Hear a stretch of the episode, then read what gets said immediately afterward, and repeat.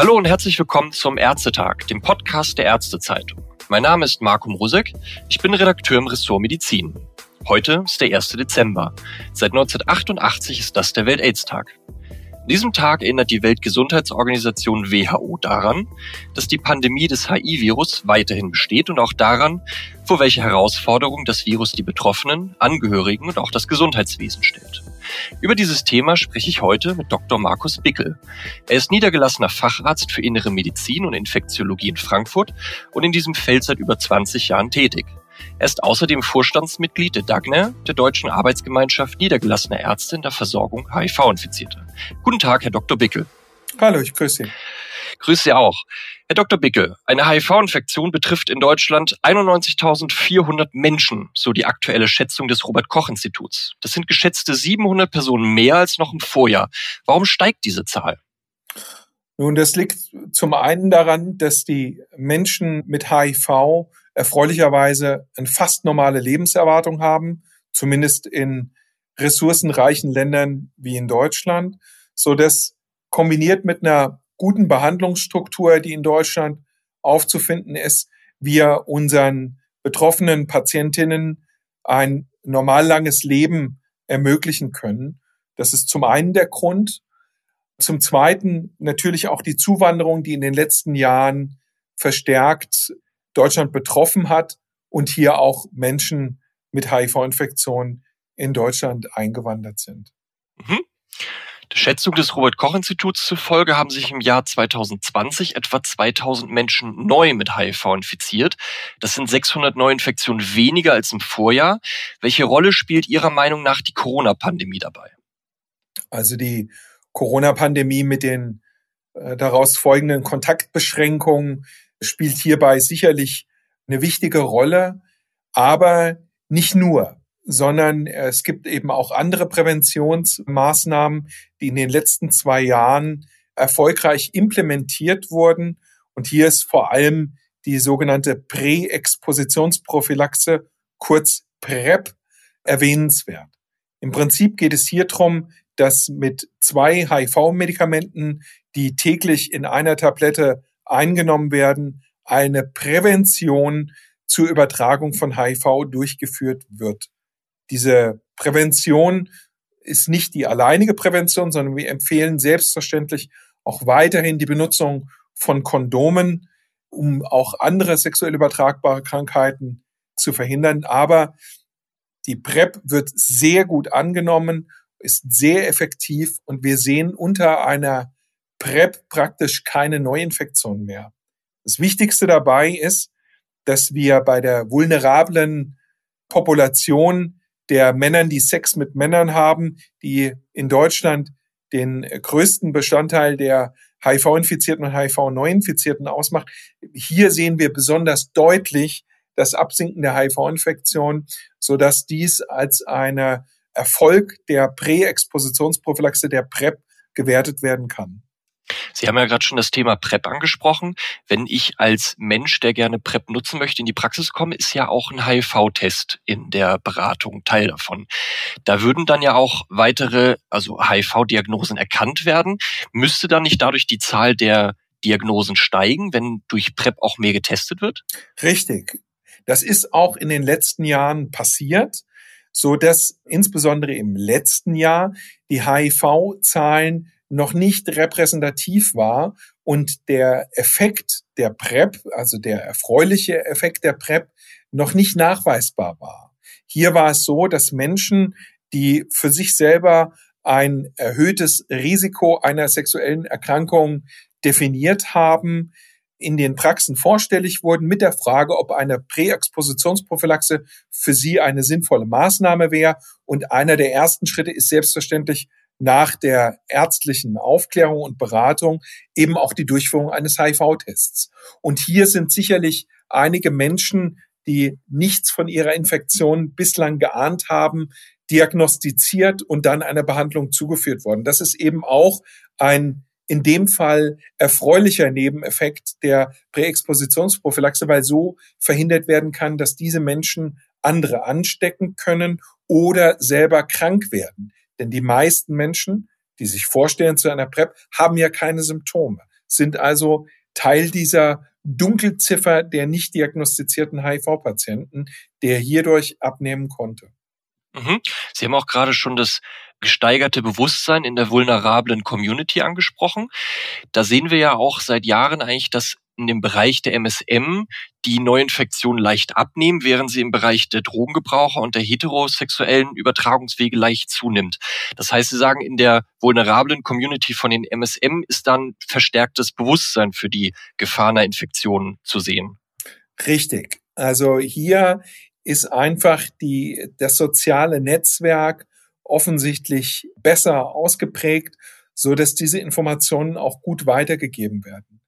Vielen heterosexuellen Menschen und auch vielen Drogengebrauchern vor allem ist das gar nicht bewusst, dass es so etwas wie eine Präexpositionsprophylaxe gibt, weil einfach das Risiko von den jeweilig Betroffenen oder von den jeweiligen Menschen nicht als so hoch eingeschätzt wird.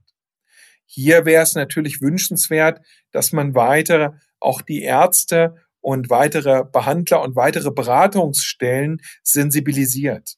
Also ein Mensch, der für sich selber kein erhöhtes Risiko einer sexuellen Übertragung von einer HIV-Infektion oder auch anderen Erkrankungen sieht, der wird sich natürlich auch nicht bei Stellen wie der AIDS-Hilfe melden oder in einer Schwerpunktpraxis. Hier ist es wichtig, gezielt Angebote zu schaffen. Das haben wir in vielen deutschen Großstädten ähnlich wie in anderen europäischen Großstädten in den letzten Jahren auch mit aufgebaut. Das sind die sogenannten Checkpoints.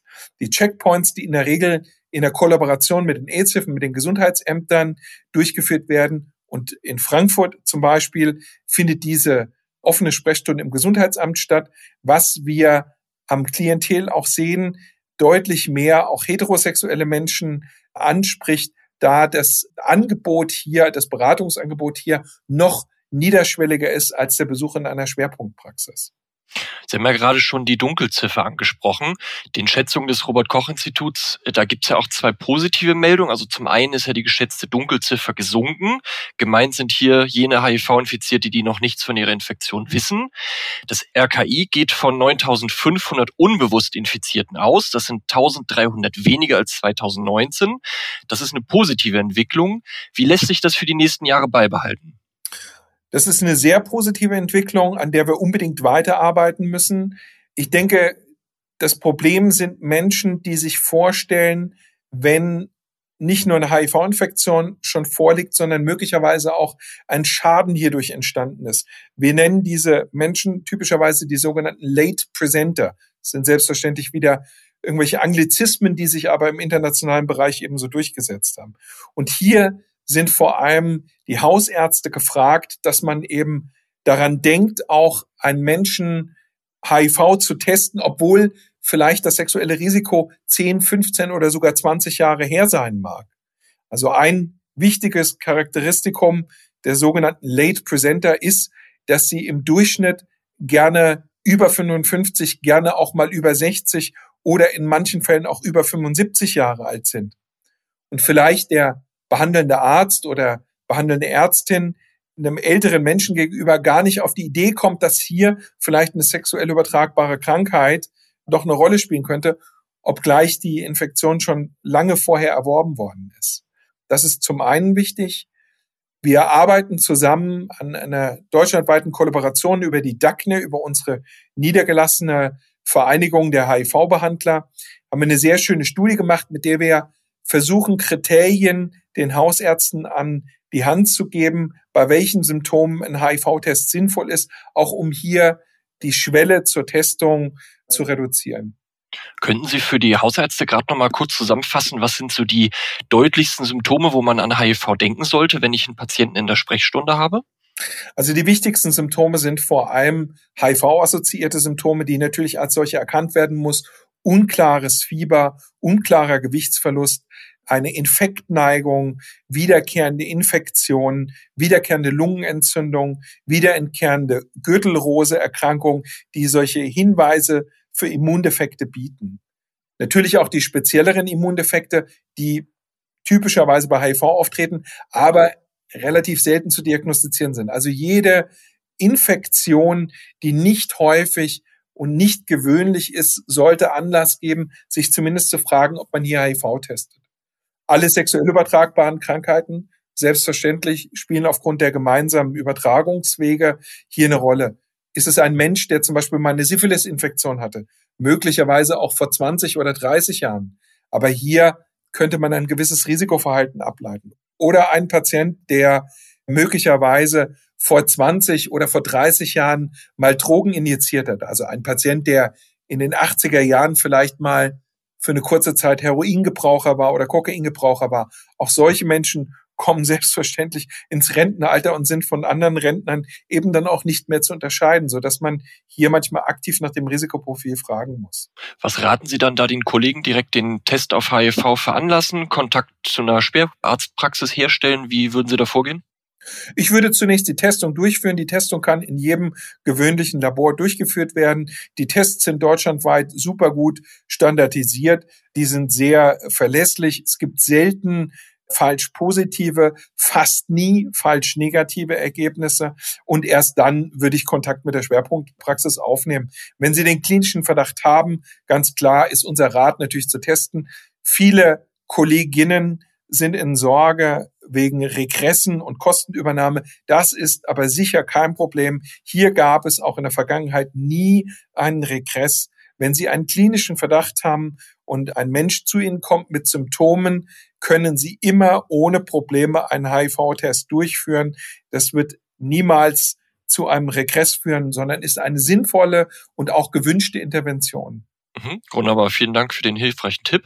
Dann hätte ich noch eine letzte Frage, und zwar der zweite positive Aspekt, der in den Schätzungen vom Robert Koch Institut drinsteckt. Da ist ja das Novum enthalten, dass mit einem Jahr Verspätung es Deutschland gelungen ist, das 90-90-90 Ziel der UN zu erreichen.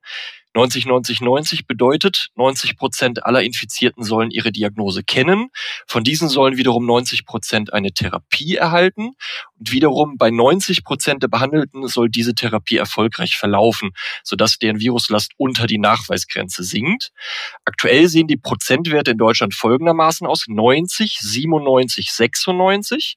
Es bleibt jedoch keine Zeit, sich auf diesen späten Lorbeeren auszuruhen. Für das Jahr 2025 hat die UN das Ziel 5 95, 95, 95 ausgerufen. Wie sehen Sie das Land auf dem Weg zu diesem Ziel und wo könnten da eventuell Schwierigkeiten liegen? Also wir sind auf einem guten Weg. Wir haben das erste Ziel erreicht. Das ist schön, zwar mit etwas Zeitverzögerung, aber wir haben es erreicht. Das ist gut. Ausruhen darf man sich natürlich nicht. Wir müssen die Versorgungsstrukturen weiterentwickeln. Wir haben bei den HIV-Behandlern mittlerweile auch eine gewisse Überalterung. Viele unserer Mitglieder der DACNE, der niedergelassenen HIV-Vereinigung, werden in den nächsten fünf bis zehn Jahren in Rente gehen und natürlich auch Praxisnachfolger suchen müssen. Und hier ist es natürlich wichtig, dass wir das Angebot auch für die Kolleginnen attraktiv gestalten, die eben nicht nur sich um HIV-Versorgung kümmern. Und hier gibt es eben auch sehr erfreuliche Neuerungen. In diesem Jahr ist durch den Deutschen Ärztetag beschlossen worden, dass es den Facharzt für Infektiologie geben wird. Das ist aktuell in der Umsetzung.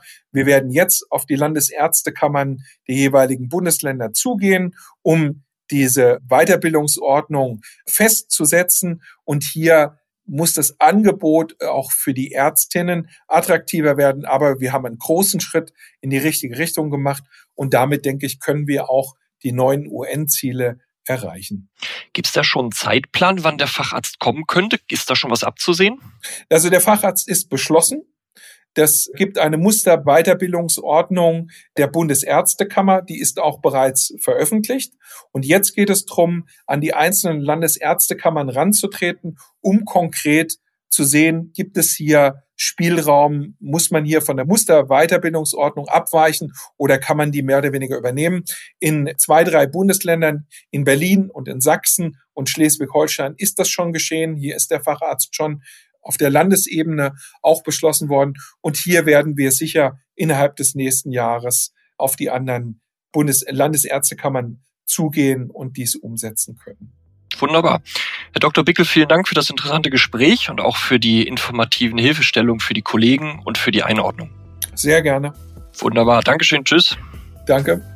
Die momentane Entwicklung im Hinblick auf HIV in Deutschland sieht also so aus, dass in der vulnerablen Community das Bewusstsein für HIV steigt. Das ist auch an den sinkenden Neuinfektionen in der Gruppe der Männer, die Sex mit Männern haben, zu sehen. Es ist allerdings auch zu sehen, dass der Anteil der späten Diagnosen steigt, ebenso wie die Neuinfektion unter Heterosexuellen und Drogengebrauchern. HIV wird also immer noch oft erst spät erkannt. Hier lohnt es sich also, die typischen Markererkrankungen im Kopf zu behalten. Ich bedanke mich fürs Zuhören und bis zum nächsten Ärztetag, dem Podcast der Ärztezeitung. Wir freuen uns, wenn Sie wieder mit dabei sind.